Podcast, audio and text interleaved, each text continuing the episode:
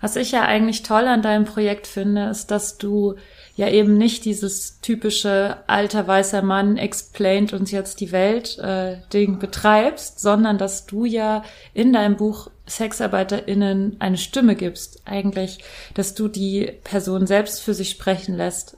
Ja, genau. Also so, das wollte ich auch noch kurz sagen. Also ich gebe denen ja keine Stimme, die haben die ja per se erstmal selber. So, ne? Warum machst du Escort? Es sind immer Abenteuer. Und irgendwie hat mich das total gereizt, es einfach mal auszuprobieren und in so eine ganz andere Welt einzutauchen. Für mich ist das ein starker Ausdruck sexueller Freiheit, was ich da mache. Ohne sie hätte ich das alles nie so akzeptiert, weil sie so positiv damit umgegangen ist, so wie ihr Körper ist. Ja, ich hatte dann einfach noch diese zweistündige Autofahrt vor mir, wo ich so feucht war. Oh Gott, und ich war begeistert. Ich war begeistert und habe zugehört und habe zwei Wochen später gekündigt und mich beworben bei einer Agentur. Ich glaube, da hast du schon etwas gefunden, was einen Escort von einem sehr guten Escort unterscheidet. Hallo, ihr hedonistischen und abenteuerlustigen Menschen. Wie schön, dass ihr da seid. Heute habe ich wieder, wie immer, einen ganz besonderen Gast. Und zwar ist das Tim Oehler. Ähm, Tim ist ein Fotograf aus Hamburg und hat sich vor, wie lang eigentlich, das muss ich dich gleich fragen, äh, vor, ich schätze jetzt mal zwei Jahren dazu entschieden, noch mehr ähm, sich künstlerisch mit dem Bereich Sexarbeit auseinanderzusetzen. Und das alles ähm, erzählt er uns jetzt wahrscheinlich am besten selbst. Hallo Tim, wie schön, dass du da bist. Hallo Luisa, vielen Dank, dass ich da sein kann. Also eine Freude. Ja, wie kam es denn dazu? Also wie bist du äh, auf das Thema gekommen? Hast du irgendwas mit Sexarbeit zu tun oder wie kamst du da drauf? Ähm, nee, also mit Sexarbeit jetzt in dem Sinne habe ich nichts zu tun. Ich äh, bin aber ein großer Freund von Malerei und äh, es gab eine Ausstellung in Paris, das war 2015 schon. Und äh, da ging es halt einfach mhm. um, die hieß ähm, Pracht und Misere in der Prostitution in der Malerei bis 1910. Und äh, da war ich auf dieser Schau, also einfach weil es mich interessiert hat. Also da war Degas oder äh, Lautrec, Picasso, im Grunde alle Granden. Und äh, dann habe ich diese Schau gesehen und das war auch wirklich toll. Also es war eine tolle Malerei da zu sehen. Und dann bin ich danach einfach so beschwingt durchs nächtliche Paris gegangen mit meiner Kamera und bin per Zufall auf dem Straßenstrich gelandet, wo eigentlich im Grunde die gleichen ähm, Motive waren, aber ähm, andere Reaktionen, also keine O's und A's, sondern das war dann immer eher so Abschätzigkeit und dann dachte ich, habe ich mich, habe ich mich da hingesetzt, äh, konnte natürlich nicht fotografieren, ähm, aber habe mir das sozusagen so als Zaungast angesehen und dachte, irgendwas stimmt hier nicht. Und ähm, also so von der von der konträren Betrachtungsweise der Sujets, die eigentlich identisch waren. Und äh, dann fing das so an, in mir rumzugehen. Und äh, dann bin ich in Hamburg äh, wieder gewesen, ich komme aus Hamburg und ähm, hab dann so ganz naiv gedacht, ich pack mir in meine Hosentasche ein paar Visitenkarten und gehe Richtung St. Pauli und hab dann da halt eben Menschen angesprochen, äh, ob sie Lust hätten auf äh, so ein Fotoprojekt. Und das war eher, ja, das war nicht richtig erfolgreich. Also das war eher schlimm. Also da habe ich mir eine sehr blutige Nase geholt, weil es, wie gesagt, war auch naiv. Also so, oh, ähm, okay. ähm, da ging, da ging halt einfach auch sozusagen, ging es darum, nee, ähm, äh, Anonymität ist für mich wichtig oder nee, ich bin jetzt am Arbeiten und äh, solche Punkte waren da halt einfach, da hatte ich vorher nicht wirklich drüber nachgedacht. Wie gesagt, war ein naiver Gedanke. Und äh, dann bin ich nochmal hin und dachte, naja, vielleicht habe ich nur die Falschen getroffen. Wieder das gleiche Spiel, also so, und dann hatte ich das eigentlich schon fast beerdigt. Und äh, dann kam aber halt Covid und ähm, in dieser Zeit gab es diesen sexy Aufstand Reeperbahn in Hamburg auf den bin ich halt so durch die Mopo, glaube ich, aufmerksam geworden. Und ähm, die hatten dann eine Pressegeschichte ähm, gemacht, um halt auf ihre Arbeitssituation hinzuweisen, die da eben nicht stattfinden konnte. Und dann bin ich da auch wieder so hingelatscht. Und äh, da waren dann auch ganz viele andere Fotografen und Presseleute und da hatten die auch echt andere Sorgen, als sich jetzt mit mir zu befassen. Und dann bin ich da auch wieder weg. Hab dann aber halt auf Instagram äh, den, die Follower mir angeschaut. Und da bin ich auf diesen Berufsverband mhm. für erotische und sexuelle Dienstleistungen gestoßen. Und dann habe ich mir die Website angeguckt und ähm, dann war da eine Ansprechpartnerin und dann habe ich die einfach angerufen. Habe ihr das erklärt, was ich machen möchte, also dass ich diese Privat- und ähm, Arbeitswelt sozusagen gegenüberstellen möchte oder zusammen zeigen möchte. Und dann hat sie gesagt, ja, schreib mir das irgendwie auf eine A4-Seite und ich stelle das äh, in unser internes Netz und äh, drückte die Daumen, dass sich Leute melden. Und das haben sie dann getan. Und so ging das los. Mhm. Spannend. Absolut. Und wie hast du das dann äh, genau umgesetzt? Also, Du hast ja gerade schon angedeutet, privat und beruflich sozusagen fotografiert. Also was ist dein, dein Konzept hinter dem Fotoprojekt, hinter diesem Fotobuch, was du dann letztendlich gemacht hast? Ich wollte halt, also es heißt ja Sex Workers und dann mit Unterstrich das ganz normale Leben. Ich wollte halt letztlich zeigen, ähm, dass die Arbeit ja von mir aus äh, eine besondere sein kann, aber dass sie halt einfach auch von ganz normalen Menschen ausgeführt wird. Und dann war halt einfach in den Gesprächen, die ich mit den äh, Menschen, die teilgenommen haben, äh, geführt habe, immer so dieses Ding, okay, ähm, es gibt diesen, es gibt diesen ähm, äh, beruflichen Teil, aber eben auch privat. Also so, äh, was machst du privat? Also so, was ist, was ist das, wo ich dich halt einfach ganz normal abholen kann, was auch alle anderen erkennen. Und dann waren das halt, äh, ja, eine Handballspielerin oder äh, eine Yoga-Lehrerin oder ähm, ja, die verschiedensten Sachen, Skater, alles Mögliche. Also so, ähm, und das fand ich eigentlich dann auch ganz spannend. Und äh, ich habe das fotografisch halt so umgesetzt, dass ich immer mit Kunstlicht gearbeitet habe in der in der Rotlichtwelt sozusagen. Also da habe ich auch mit wirklich buntem Licht gearbeitet. Und die Privataufnahmen habe ich halt einfach mit dem Umlicht fotografiert, so dass da auch schon mal eher so ein Kontrast war. Und ähm, das ist, glaube ich, ganz gut aufgegangen. Und hast du, ähm, abgesehen von diesen Hürden, ähm, jemanden zu finden am Anfang, der sich ablichten lässt, noch weitere Hürden ähm, erlebt, wie zum Beispiel, dass du selbst dafür angefeindet wurdest für das, was du da tust, oder ähm, da selbst stigmatisiert wurdest plötzlich als, weiß ich nicht, äh, Lobbyhure des äh, der, der Bordellebetreiber oder Zuhälter oder sowas? Ja, es ist tatsächlich also in, also am Anfang nicht passiert. Also so, es war halt schon so, dass Leute mich gefragt haben, was machst du jetzt so gerade? Dann habe ich das erzählt und da kamen dann halt echt so ganz viele Geschichten wie, ähm, ja, und äh, haben die denn nichts gelernt, nichts anderes oder ähm, äh, wie viel müssen die dem Zuhälter abgeben und so, diese ganzen Geschichten kamen. Aber jetzt so im Nachhinein, das Ja. Buch ist irgendwie vor einem Monat, glaube ich, so ungefähr erschienen. Äh, und da sind auch ein paar Sachen in die Öffentlichkeit gekommen. Und da sind natürlich viele Leute, die jetzt so sagen, ja, es ist wieder so ein Mann und äh, der sich das so leisten kann, also so alte weiße Männergeschichten. Und das ist halt echt, äh, also geiler Schwachsinn in meinen Augen. Also so, ich habe mir für die Finanzierung halt einfach Geld geliehen. Also so geht das erstmal los. Also auch mit einem riesigen Einsatz da sozusagen reingegangen oder Risiko. Und äh, da sind halt einfach schon ziemlich in meinen Augen schmerzbefreite Kommentare unter den Posts, die gelaufen sind. Also so, das sind echt, äh, ja, halt so die Klassiker, die äh, ihr wahrscheinlich alle kennt. So, ja, oh mein Gott, es geht ja nicht um die, die es freiwillig machen, sondern eben um die anderen. Und ich bin halt immer so, ich habe auf dieser Reise gelernt, ich bin wie gesagt das Hauengast da gewesen. Ich habe mich jetzt auch nicht, äh, also klar habe ich mich damit auseinandergesetzt, aber ähm, es kursieren ja auch immer so wilde Zahlen in dem ganzen äh, Bereich. Also um sie kurz zu nennen, 400.000 Prostituierte, 90 unter Zwang angekettet im Keller. So, und das ist halt einfach Schwachsinn aus meinen Augen.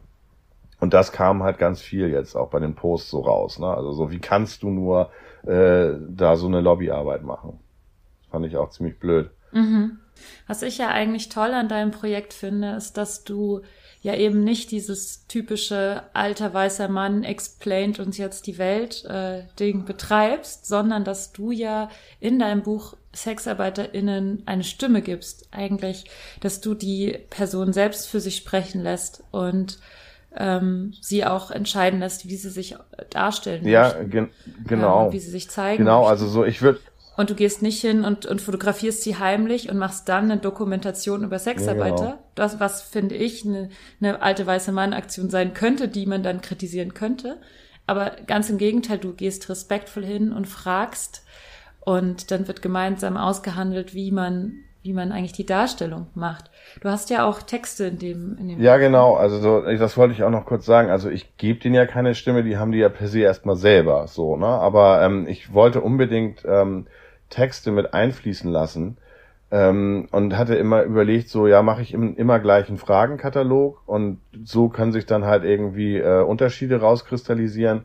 Aber das habe ich halt äh, verworfen und dann habe ich äh, die TeilnehmerInnen gefragt, ähm, sag mal, wäre das nicht eigentlich viel cooler, wenn ihr euer Selbstverständnis, eure Motivation, das zu machen, aufschreibt? Und das haben sie gemacht. Und das ist also auch, glaube ich, ähm, nochmal zu den Fotos ein echter Punch. Also so, weil äh, es sind ja halt 30 Leute, die da zu Wort kommen und einfach sagen, warum sie das machen.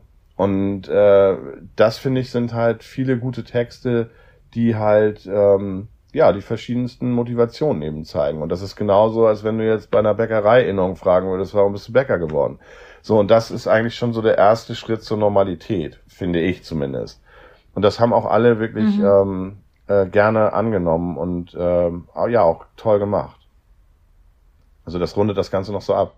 Hat sich dein Bild von Sexarbeit verändert im Laufe der, des Projekts? Also sagen wir seit 2015, seit du auf dieser Ausstellung in Paris warst bis jetzt, was hat sich da geändert? Ich hatte halt, ich habe ja Fotograf gelernt und das ist halt einfach auch so ein Beruf, wo man ähm, wirklich in der Ausbildung auch gar nichts verdient. Und dann bin ich auch schon Taxi gefahren und ich hatte auch da schon äh, Kundinnen, die ähm, aus der Sexarbeit kamen und ich habe auch ganz lange auf St. Pauli gelebt und äh, da war das halt damals auch noch nicht so hip und schick wie jetzt, sondern da war halt einfach auch viel mehr noch Rotlicht und äh, es war halt eine Arbeitergegend, wo halt einfach auch viel äh, Möglichkeit, wo, wo es viel Möglichkeiten gab, Sex zu kaufen. Und da hatte ich halt noch nie so richtig Berührungsängste damit.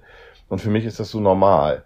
Und äh, was ich jetzt durch die durch diese intensivere Arbeit festgestellt habe, ist halt einfach, dass echt alle sowas von entspannt sind. Also so, ich habe schon eine Menge Menschen fotografiert. Also die wussten natürlich, wie sie äh, posieren müssen. Das war sehr einfach in der, in der Arbeit so. Also die wussten, wie sie sich ins Licht, äh, ins rechte Licht sozusagen setzen. Und äh, das war halt sehr, sehr, sehr, sehr easy. Und äh, ich habe mich auch mit einigen tatsächlich angefreundet, weil ich die halt einfach so nett fand und also das auch gegenseitig so war. Ähm, ja, also eigentlich im Grunde hat sich für mich jetzt nichts geändert. Ich war nur erstaunt über diese Offenheit, die sie hatten. Alle. Das hat sie alle so geeint. Die waren alle so offen. Und das fand ich sehr bemerkenswert zumindest. Vielleicht habe ich da auch einfach Glück gehabt bei diesen 30. Aber das ist ja halt schon also äh, ein großes Glück. also so, das scheint mir so zu sein mhm. tatsächlich. Ja, das ist, würde ich sagen, das ist auch meine Erfahrung mit SexarbeiterInnen, dass die sehr liebevoll, offen, empathische Charaktere sind. Total. Das ist so, glaube ich, auch was, was man in diesem Berufsfeld einfach auch können muss. Das ist ja einfach ein sozialer Keine Frage, keine Frage, das stimmt. Aber es war halt trotzdem so, äh, dass ich erst dachte, na ja, jetzt habe ich hier aber irgendwie auch großes Glück gehabt und äh, aber das zog sich wirklich so durch und äh, ja, das fand ich toll. Also das hat das Arbeiten halt auch super äh, angenehm gemacht. Also so, ich bin auch ein sehr, sehr offener Mensch und ich glaube, das haben, haben die dann auch gemerkt und äh, ja, so war das dann halt von der Arbeit her richtig toll und auch in der ganzen Abstimmung war das echt problemlos. Sind dir irgendwelche Geschichten so im Kopf geblieben, die dir erzählt wurden von den Leuten, die du fotografiert hast? Ähm, also so, ja, natürlich, eigentlich im Prinzip hätte man von jeder einzelnen Person tatsächlich ein Buch machen können. Ähm, also ja, äh, fand ich wirklich, weil also so, ich habe auch äh, zum Beispiel am Anfang war ich noch sehr viel verhaltener in der in der Fotografie, also habe noch sehr viel genauer ähm, die einzelnen Bilder gemacht und nachher war es wirklich so im Flow und es waren einfach auch viel viel mehr Bilder dann ähm, so nach der Zeit, also weil ich auch meine Scheu so ein bisschen abgelegt habe. Ich bin jetzt per se nicht jemand, der jedem auf die Pelle rücken muss. Aber äh, für dieses Projekt musste ich da halt einfach, musste ich das eben, muss, das hatte halt schon viel Nähe auch. Und äh, das habe ich halt irgendwann abgelegt. Und ähm, ja, also äh, äh, Ron Hates, der war ja auch bei euch, der hat mir dann auch erstmal erklärt, weil immer viel so Vanilla und so, und ich wusste überhaupt nicht, was soll das überhaupt. Und der hat mir dann erklärt, was das so bedeutet. Und äh, da gibt's schon. Was Vanilla Ja, bedeutet. also dass man halt, also ich bin halt so ein klassischer Vanilla-Typ wahrscheinlich. Und ähm, ja, also für alle ZuhörerInnen, die nicht wissen, was äh, Vanilla ist, Vanilla ist äh, Blümchensex, könnte man sagen. Ja, also er hat's mir halt also ganz so nicht erzählt. Also so, er meinte halt einfach, also ja, klar, wahrscheinlich im weitesten schon, aber dass es halt normale Stellungen sind und eben keine Kings und äh, ich nicht noch irgendwie eine Busladung Menschen einlade und so. Also so, äh, ich äh, mache halt einfach, äh, bin halt ganz normal sexuell unterwegs, würde ich sagen. Also so. Und äh, sowas wusste ich halt alles nicht. Aber ich bin auch in Studios ge gekommen, wo ich halt dachte, Mann, wie groß ist das denn hier alles so? Und äh, da war dann halt einfach auch irgendwann waren so diese Momente, ähm, ja, wer ist denn jetzt eigentlich Bigott? Also so, äh, ist es nicht die Gesellschaft, weil diese Räume haben die ja nicht gemacht, um mich zu beeindrucken. Und das wurde immer größer. Ich war in so einer Fetischklinik in Dresden. Äh, da habe ich gedacht, was ist hier los? Also das sah aus wie ein Krankenhaus, roch wie ein Krankenhaus, war aber keins. So, es war halt einfach so eine Fabriketage mitten äh, ja, im Industriegebiet. Und ähm, ja, riesengroß. Operationssäle, gynäkologische Stühle, alles wunderbar. Ist jetzt für mich als Mann auch erstmal per se keine, äh, kein Normalzustand. Und ähm, dann halt Spiegel über diesen OP-Sälen, damit halt die Probanden sozusagen oder die Leute, die da hingehen, sehen, was da gemacht wird. Sowas kannte ich nicht. Also so, da war ich, da bin ich weit weg von. Aber das gibt's halt eben alles.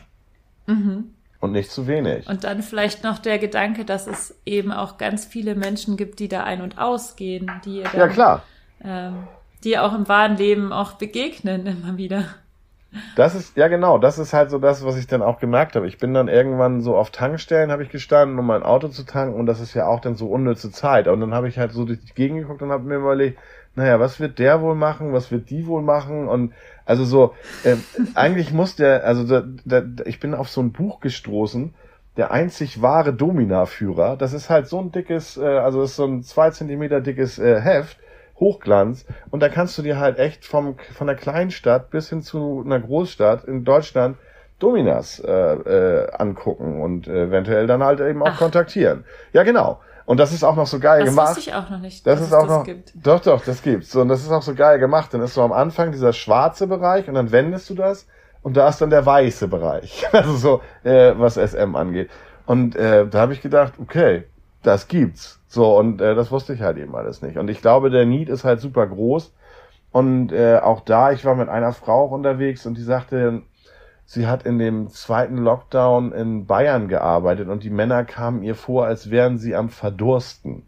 Wo ich dann auch dachte, ja, äh, okay, ist in Ordnung, aber ich finde halt, äh, auch wenn du durch dein, also wenn ich durch meinen eigenen Bekannten- und Freundeskreis gehe, es müssen unendlich viele Leute dabei sein, die das also auch in Anspruch nehmen, was auch voll okay ist, aber ähm, sagen tut's dann halt eben doch keiner, ne? Also so, ich finde dann ja. halt, das ist so ein bisschen das Problem. Also so, das im Prinzip. Es ist halt eben auch extrem stigmatisiert, ne? Mhm. Also ich kann das schon auch verstehen, dass, dass Kundinnen da nicht unbedingt hingehen und sagen, ja, äh, ich mache das übrigens, ähm, weil ich kann mir vorstellen, dass das Erste ist, was man dann hört, ja, wieso kriegst du sonst niemanden? Findest du nicht irgendwie sonst noch jemanden? Oder ich, ich kann genau. mir vorstellen, dass man da auch Bullshit-Bingo spielen kann mit den Antworten, die man dann bekommt. Absolut. Ähm, ja, total. Ach, spannend. Das heißt, du hast eigentlich schon auch in dieser Zeit, wo du viel fotografiert hast, echt viel gehört an Geschichten und viel Neues gesehen total. und dich dadurch wahrscheinlich auch nochmal in irgendeiner Form entwickelt, schätze ich jetzt mal. Absolut, absolut. Die erste, die sich gemeldet hat, war eine Domina aus äh, Bielefeld. So, wo ich dann auch sage, war ich jetzt noch nicht. Und dann haben wir halt, ich habe immer relativ schnell nach der Kontaktaufnahme, das ging meistens über Mail oder WhatsApp oder SMS. Und dann habe ich immer gesagt, lass uns mal telefonieren, weil man ja so im Timbre doch nochmal anders irgendwie äh, klarkommt und oder ein Gespür entwickelt. Ja, und dann haben wir halt uns nett unterhalten, haben einen Termin abgemacht und dann bin ich halt mit meinem äh, Besteck sozusagen äh, zu der Domina gefahren. War noch nie vorher in irgendeinem SM-Studio, hatte 0,0 äh, da hatte ich natürlich auch ein bisschen Muffen. So wusste ich jetzt auch nicht genau, was wird denn das jetzt? Und dann habe ich so fotografiert und ähm, äh, hab dann halt auch so, dann hat sie mir halt so Sachen gezeigt oder so ein Strafbock und und und und meinte, sie legt dich doch mal darüber. Und dann habe ich das so rübergelegt und dann hat sie mir so auf den Hintern gehauen und dann meinte sie so, passiert jetzt irgendwas? Und ich so, nee, es tut nur, es tut nur weh. So, und dann hatten wir das auch abgekürzt, sind dann danach essen gegangen und alles war gut. Aber sowas ist natürlich halt auch für mich eine besondere äh, Situation gewesen. Und ähm, klar denke ich dann darüber nach. Oder ich habe dann auch mit meiner Frau, wenn ich, also so, weil die dann auch sagte, sag mal, wie, wie war es jetzt so? Und dann habe ich ihr halt die Bilder gezeigt und versucht, so meine Eindrücke zu schildern. Und ähm, die war auch ganz erstaunt. Und das wurde auch immer mehr dann, äh, weil ich dann auch dachte, na ja, äh, okay, ist jetzt eine Ausnahme. Aber dann kam eine Ausnahme nach der nächsten und alles war irgendwie ähm, interessant und äh, cool. Also so, es hat sich jetzt bei mir nichts verändert. Also ich, ich laufe jetzt nicht immer äh, oder jetzt äh, ins Domina-Studio, aber ähm, es ist auf jeden Fall interessant gewesen. Auch diese Orte. Also so, ähm, das fand ich schon alles spannend. Da habe ich ja sonst normalerweise nichts verloren. Also so, das war schon aufregend. Hast du irgendeine Inspiration davon mitgenommen, sexuell? Also hast du irgendwas plötzlich gefunden, wovon du nicht dachtest, dass es dich irgendwie antört? Dann hast du es gesehen und dann dachtest du so, ach, das probiere ich jetzt mal zu Hause aus oder so? Ähm, ja, tatsächlich, also so, ähm, also jetzt nicht irgendwie komplett alles umgestellt, das würde ich nicht sagen. Aber ich habe schon halt gemerkt, das war ähm, in Bochum, da war ich äh, mit, mit äh, Lou äh, zusammen in dem Hotel und äh, ich hatte den Leuten halt gesagt, ähm, ich mache auch Fotos, wenn ihr jetzt ähm, irgendwas Besonderes zeigen wollt oder so, mache ich euch die Bilder. Und dann fing sie an und sagte, ja, lass uns einfach erstmal fotografieren. Und dann haben wir so fotografiert und alles war schön. Und dann wollte sie aber halt noch so eine Leinengeschichte haben. Also so eine, so eine Leech. Und ähm, da dachte ich irgendwann so, okay, das ist irgendwie ganz cool. Also so nur vom Gefühl. Also so, ich habe dann so fotografiert und merkte, dass mich das irgendwie so, ähm, ja, dass da irgendwie was passiert. Ich habe das dann nicht weiter verfolgt. Also ich habe jetzt keine äh, Leinenausstellung zu Hause äh, mit meiner Frau sozusagen. Aber da habe ich halt gemerkt, okay, da ist irgendwie was.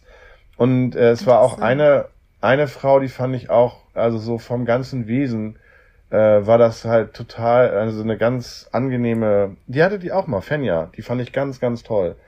Und Ach, ähm, okay. da habe ich tatsächlich, da habe ich tatsächlich überlegt, ob, also das habe ich auch mit meiner Frau sozusagen formuliert, ob wir nicht vielleicht mal was zusammen mit ihr machen wollen und äh, aber meine Frau hat dann gesagt, nee, das machen wir nicht.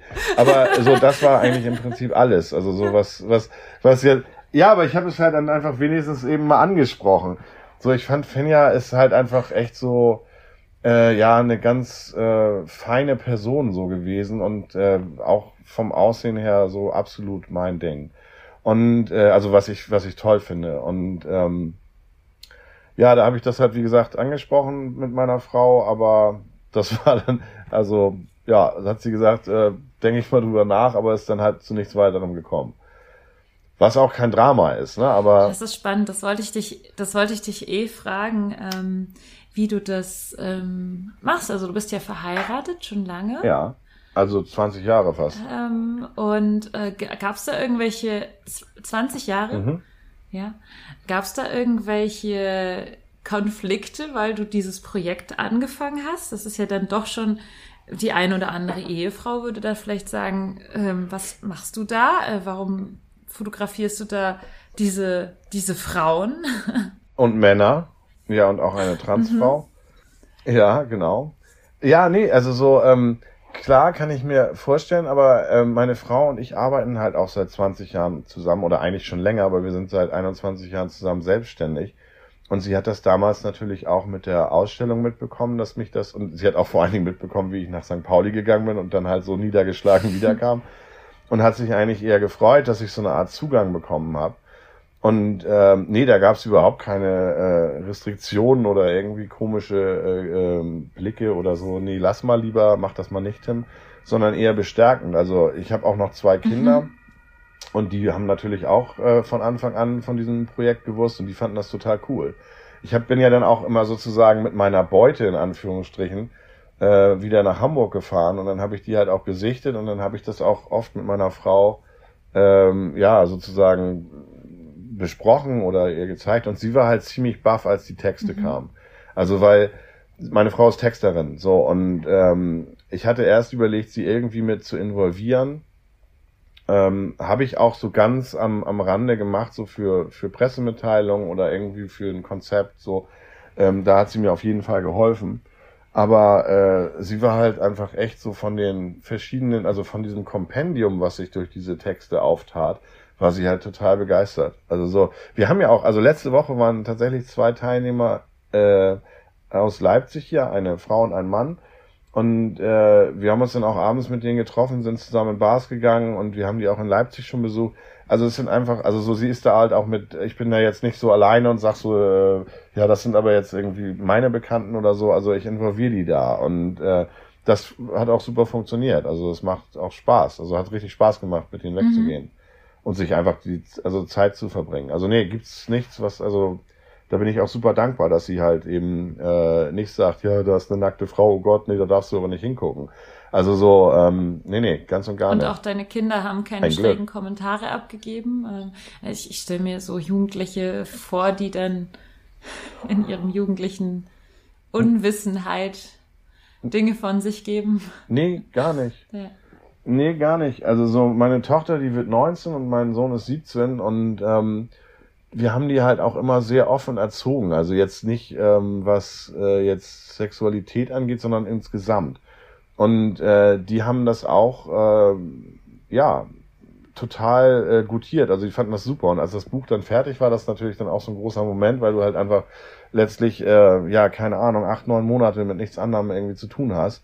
Und dann kommt das irgendwann so auf dem Fließband raus und dann bin ich halt äh, hin und habe den auch ein Buch ins Zimmer gelegt und fand sie super toll. Also so ähm, lesen auch da drin und Lou hatte mich auch gefragt, was würdest du denn sagen, wenn deine Tochter Sexarbeit Das wäre macht? jetzt die nächste Frage gewesen. Ja. Okay, alles klar, okay.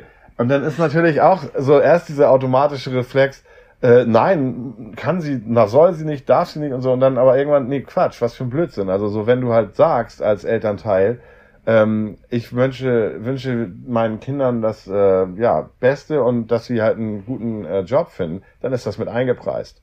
So, also so, klar ist das jetzt erstmal nicht das, äh, wo ich halt äh, in die Luft gesprungen wäre, habe ich so, war der erste Gedanke, aber andersrum, ähm, ich liebe meine Tochter, wenn sie glücklich ist, ist alles gut. Müsste dann nochmal eine Nagelprobe geben, wenn das soweit kommen sollte. Aber jetzt in der Theorie würde ich erstmal sagen, ähm, ja, geht. Oder mein Sohn.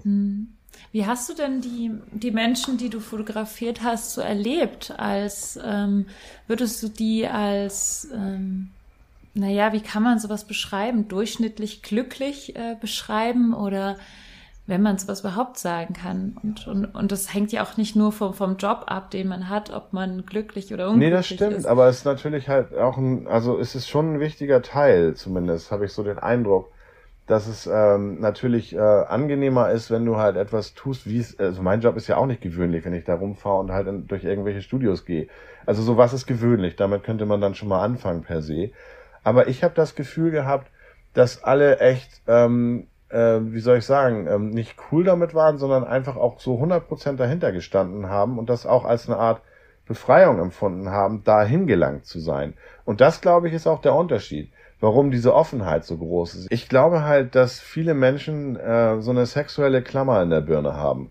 Und dass die das per se auch, äh, dass die dadurch unfrei werden. Und ich glaube, dass der Unterschied ist, dass alle Leute, die ich getroffen haben, habe, alles ausprobiert haben, was sie wollten und dadurch eine andere andere Freiheit kriegen. Also so äh, auch zu sagen, nee, das finde ich gut, das finde ich nicht gut, aber die können das entscheiden, weil sie es gemacht haben. Und bei vielen anderen ist es halt eben so, dass sie halt vielleicht Wünsche haben und denen nicht nachgehen und deshalb auch so eine ähm, ja Verklemmtheit haben. Also könnte ich mir vorstellen. Ähm, also weil ich natürlich auch, ich bin durch kreuz und quer durch Deutschland gefahren und ich habe auch viel Zeit im Auto verbracht. Und äh, dann muss du, ich muss ja dann auch irgendwo hin mit den Gedanken, die ich habe, durch die oder den Eindrücken, die ich gehabt habe. Und ich glaube, das ist halt echt so ein Punkt. Also ich glaube es wirklich. Also so, dass viele Leute einfach ihre Fantasien nicht ausleben, in der Beziehung ohnehin nicht. Und äh, dass es eben deshalb ähm, diese anderen Angebote gibt, die halt ja auch genutzt werden. Also um das halt auszuprobieren. Aber viele trauen sich, glaube ich, auch eben einfach nicht. Und ähm, den Eindruck hatte ich halt von den Menschen, die ich getroffen habe, null. Ich glaube, da halt weiß jeder, was er möchte, was er will oder was ihn ähm, befriedigt oder zu, also zufriedener werden lässt oder also da gibt's nicht so viele ähm, Wünsche, denen die hinterherhecheln. Das glaube ich wirklich. Ja, stimmt. Also so wie du es beschrieben hast, könnte ich das für mich auch unterschreiben. Also Okay. ich würde auch sagen, durch den Job ähm, habe ich mich selbst auch viel besser kennengelernt und auch eben besser herausgefunden, wer ich eigentlich bin und was ich eigentlich mag und was ich nicht mag, was ich, worauf ich jetzt überhaupt nicht stehe, zum Beispiel. Und kann das dann auch viel besser benennen. Und viele Leute, wenn ich jetzt einfach nur an meinen Nachbarn denke, Nee. also ohne jetzt meinen Nachbarn irgendwie zu stigmatisieren, einfach nur um irgendwas zu sagen, oder an den, der jetzt an der Ampel steht, um es einfacher zu machen. Ähm, ich glaube, das machen halt eben nicht viele. Viele äh, sind dann halt eben so, ähm, ja, dass sie sagen, so muss das sein. Deshalb ist, glaube ich, die Diskussion auch so überhitzt. Weil halt einfach im Prinzip äh, Leute, die äh, jetzt sagen, okay, äh, wir, ich habe eine tolle Beziehung, wir schlafen einmal im Monat zusammen. Äh, klar, kannst du denen halt nicht damit kommen, dass Sex auch Spaß macht. Also so, weißt du, ich, ich glaube, da ist so ein großes, äh, so eine große Diskrepanz in der, in der Wahrnehmung, einfach auch durch das eigene Erfahren. Mhm. Und das ist ja auch in Ordnung, wenn, wenn man keinen Sex möchte. Klar. Also es ist ja in Ordnung, wenn man erkennt, dass man es nicht möchte. Ähm, ich denke, so unterdrückte Wünsche könnten eher dann unglücklich Genau. machen. Das glaube ich auch. Also es Mhm. geht ja auch nicht nur um Sex, es geht ja auch um Nähe. Also so und ähm, ich glaube, das ist halt einfach verschieden ausgeprägt bei jedem. Und ähm, ich habe das auch äh, so äh, geschrieben. Äh, ich ich halte das auch teilweise für Care-Arbeit. Also ähm, ich meine das ernst. Also auch für die Psyche äh, von von vielen Leuten. Und ähm, ich finde ich finde nichts Verwerfliches daran. Also so null. Und ich Mhm. glaube, so sehen das auch alle anderen, die in diesem Bereich arbeiten. Hast du denn selbst schon mal Sexarbeit ähm, in Anspruch genommen, wenn ich fragen darf? Darfst du auf jeden Fall, habe ich tatsächlich auch. Äh, das ist aber auch echt schon sehr, sehr lange her. Wie gesagt, ich war, ähm, habe auf St. Pauli gewohnt und ich bin dann halt immer so zur Arbeit gegangen und ähm, da habe ich das tatsächlich einmal gemacht und ich habe auch äh, einmal Tischgeld bezahlt, weil ich mich unsterblich in äh, so eine Frau, die auf dem Hans-Albers-Platz äh, stand, äh, schockverliebt habe. Und dann habe ich so, so ganz auch wieder naiv äh, gesagt, so, ähm, ja, wollen wir uns nicht unterhalten? So, und dann haben wir uns halt unterhalten.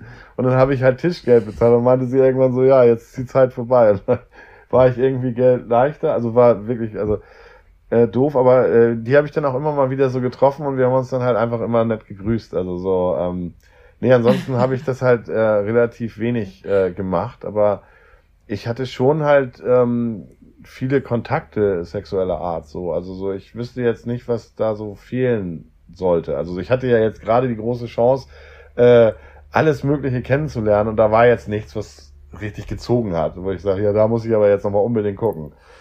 Außer vielleicht die Halsbänder.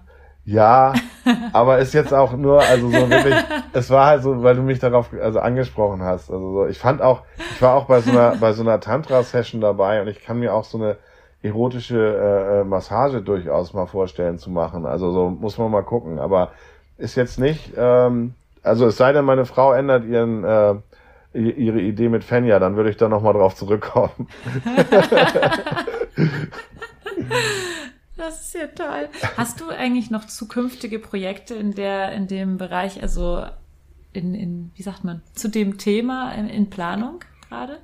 Ähm, ich habe tatsächlich ähm, überlegt, ob ich halt äh, sozusagen eine fortlaufende Sache daraus mache, weil ich halt, ähm, das fand ich auch ganz interessant, es gab auch Leute, die halt einfach sozusagen offensichtlich damit ähm, oder überlegt haben, äh, bei dem Projekt mitzumachen.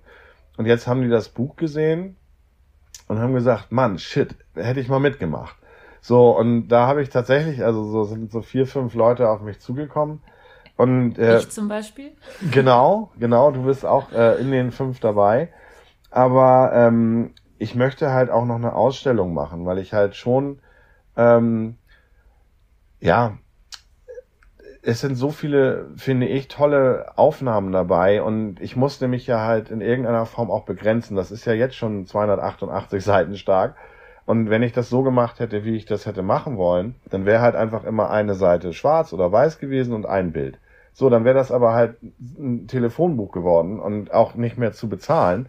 Und äh, wenn du dann aber eine Ausstellung siehst, ich habe ja auch ein immer gleiches Porträt gemacht und äh, ich stelle mir dann halt vor, dass da halt einfach so eine Wand ist und äh, dich diese ganzen Menschen angucken einfach nur als Betrachter und dann wirst du schon relativ klein. Also so, ähm, dann gehst du auf jeden Fall schon mal, es geht ja darum, einfach im Prinzip die ganzen Klischees, die in der Birne sind, zu verlieren.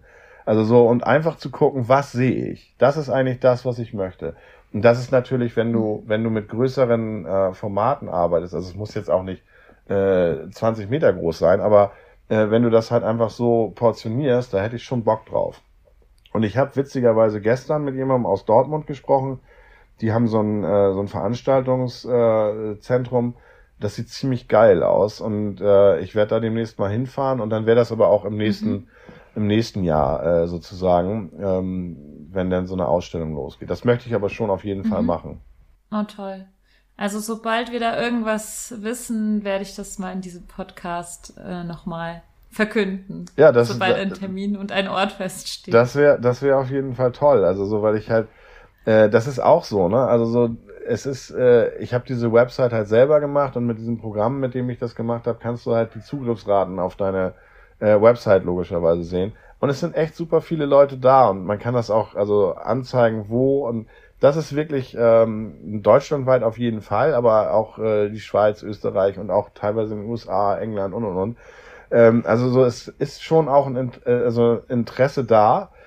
Ich weiß dann halt immer nicht, was die Leute davon abhält, äh, sozusagen sich das anzusehen. Ne? Also so äh, keine Ahnung, das ist ja jetzt kein klassisches Coffee Table Book für die meisten wahrscheinlich, aber ähm, ich würde es halt, also bei mir zu Hause liegt es auf dem äh, Coffee Table, also so äh, ich gehe damit halt sehr offen um und ich glaube, das äh, muss auch so sein. Und deshalb auch eine Ausstellung, so dass Leute halt einfach äh, die Berührungsangst so ein bisschen verlieren.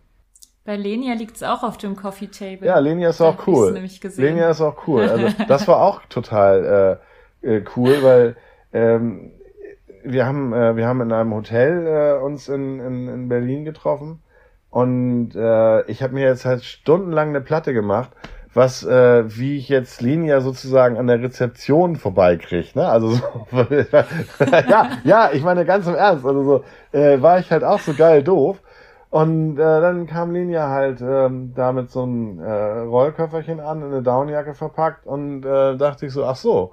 Und äh, dann sind wir halt so ganz normal an der Rezeption vorbei und für die ist das wahrscheinlich das Normalste der Welt. Aber ich habe mir halt vorher, wie gesagt, einen Kopf gemacht, so wie wird das wohl aussehen?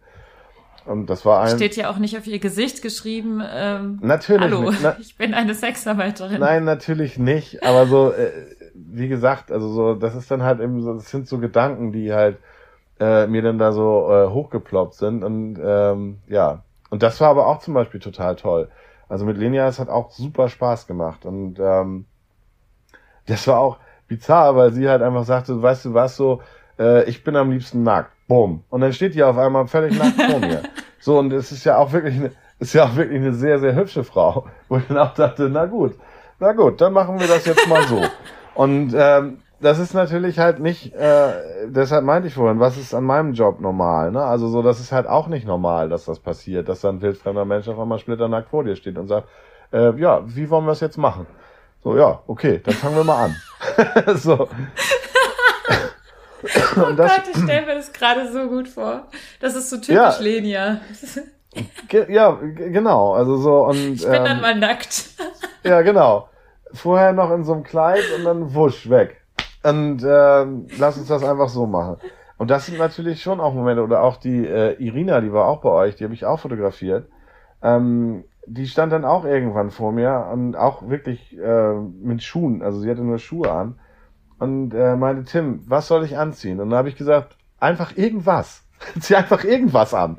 Weil das ist natürlich auch, ich meine, das sind ja wirklich hübsche Frauen. so Und ich bin dann halt auch eben nur ein Mann. So, und äh, habe ich auch gesagt, zieh dir einfach irgendwas an. Also du konntest dann trotzdem noch die Distanz wahren als Fotograf. Oder? Total, nein, total, aber trotzdem. Du dich hinter deiner Kamera verstecken. Nee, das tue ich ja halt auch nicht. Das sieht man, glaube ich, auch an den Bildern. Ich verstecke mich da nicht wirklich, aber äh, es ist halt schon, äh, sagen wir mal, außergewöhnlich. Also ich habe das sonst selten, dass halt einfach wildfremde, wirklich sehr gut aussehende äh, Frauen aus meinem Blickwinkel äh, nackt vor mir stehen. Das habe ich halt nicht so oft. Ich weiß nicht, wie dir das geht. Also mit Männern, die, äh, nee, also das war halt neu für mich. Also so von daher war ich natürlich dann erstmal so, ähm, ja, äh, ich gehe dann mal eine rauchen oder ich mach mal das oder dies, um mich da irgendwie abzulenken. Das schon. Oder zum Beispiel auch das würde ich gerne noch kurz erzählen. Also das fällt mir dazu ein. Bei den Stripperinnen. Ich hatte halt ähm, fünf Stripperinnen, die sich äh, gemeldet haben. Also Trixie hatte mich angeschrieben und sagte, sie würde gerne mit äh, vier äh, äh, Stripperinnen teilnehmen noch. Und äh, da habe ich zum Beispiel die Fotos gemacht, die sind auch richtig toll.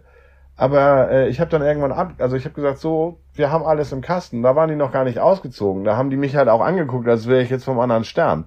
Also so, weil äh, eigentlich im Prinzip waren sie ja noch gar nicht fertig, sozusagen.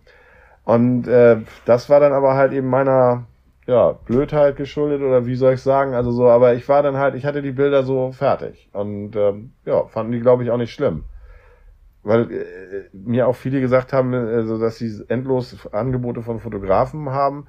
Und äh, mir ging es jetzt nicht darum, äh, Fleischbeschau zu machen. Also so, aber deshalb war es dann eben auch für mich so, ja, als sie dann da nackt so vor mir standen, die beiden, dachte ich auch, ja, okay, kann man alles machen, aber wie machen wir jetzt weiter? Und dann habe ich mich konzentriert und dann ging das auch. Also so sind auch wirklich tolle Bilder geworden. Also gerade bei den, bei den beiden auch. Aber eben bei den Stripperinnen auch. Und da wusste ich halt überhaupt gar nicht, wie es so läuft. Und ähm, ja, dann waren die eigentlich, waren wir, war ich fertig, Spannend. als die noch gar nicht äh, sozusagen losgelegt hatten. Also ja, das war echt spannend. Also ich, ich kann, ich kann, ich weiß, dass es völlig unprofessionell ist und äh, und so, aber also in meinem Kopf, also ich muss das ja jetzt, das ist ja hier auch ein Sex-Podcast, ich habe natürlich immer so eine Fantasie dazu, ähm, ich hatte einmal ein Fotoshooting vor Ewigkeiten. Das war, glaube ich, eins meiner ersten Fotoshootings. Und da war das auch so, dass der Fotograf irgendwann, das waren, glaube ich, sechs Stunden, wo wir okay. fotografiert haben, richtig lang fotografiert. Und ich habe gemerkt, am Ende war der Fotograf echt so am Limit von dem, was er, glaube ich, aushalten kann an Reiz. Ja. Und mir macht es ja immer, immer total viel Spaß, damit so zu spielen und das so, naja, also. Das war bei schon so ein bisschen so. damit zu spielen. Das war bei Linie auch so. Das habe ich auch, das habe ich auch gemerkt. Ja, also ich meine, so als Rollenspiel fände ich das, glaube ich, mal wahnsinnig interessant, ähm, weil er dann irgendwann, also dieser Fotograf sagte dann irgendwann so zu mir, äh, er hat mir dann irgendwie immer mehr Komplimente gemacht und sagte dann irgendwann irgendwas zu mir. Ich weiß gar nicht mehr was. Es war irgendwas Übergriffiges. Normalerweise darf man sowas, also ich shout out an alle Fotograf, innen, das ähm, auf keinen Fall, also darf man sowas machen. Also man darf eigentlich nicht, wenn man jemanden, das sagst du ja bestimmt auch gleich, wenn man jemanden nackt fotografiert, dann irgendwann anfangen, übergriffig zu werden, verbal. Nee, natürlich nicht. Oder gar körperlich. Aber nur jetzt, also meine reine Fantasie war in dem Moment einfach nur so, er schmeißt jetzt seine Kamera weg und fällt über mich her ähm, ja, allerdings, also das war wirklich nur eine Fantasie, deswegen bitte nicht umsetzen, äh, wenn man das nicht abgesprochen hat. Aber ähm, ja, also das nee, Kopfkino nee. ist ja auch ähm, bei den Foto zu Fotografierenden manchmal an, ja. ja, ja, ja, das glaube ich auch. Also so, ich habe auch mit Alexander, der hat, also ist auch Teilnehmer dieses äh, Projekts und äh, dem habe ich, ich habe den meisten versucht, das äh, sozusagen persönlich auch in die Hand zu drücken und habe den auch noch einen Brief geschrieben, weil ich es halt einfach echt toll fand, äh, wie offen sie äh, mir gegenübergetreten sind. Und äh, Alexander, ich habe jetzt nicht alle angetroffen, aber die meisten. Und Alexander habe ich halt eben auch getroffen und der hat mir auch so mehr oder weniger gesagt, ja, du hast ja nicht mal mit irgendeinem von uns geschlafen. so, das war quasi so eine Art Vorwurf noch, der, der gemacht wurde.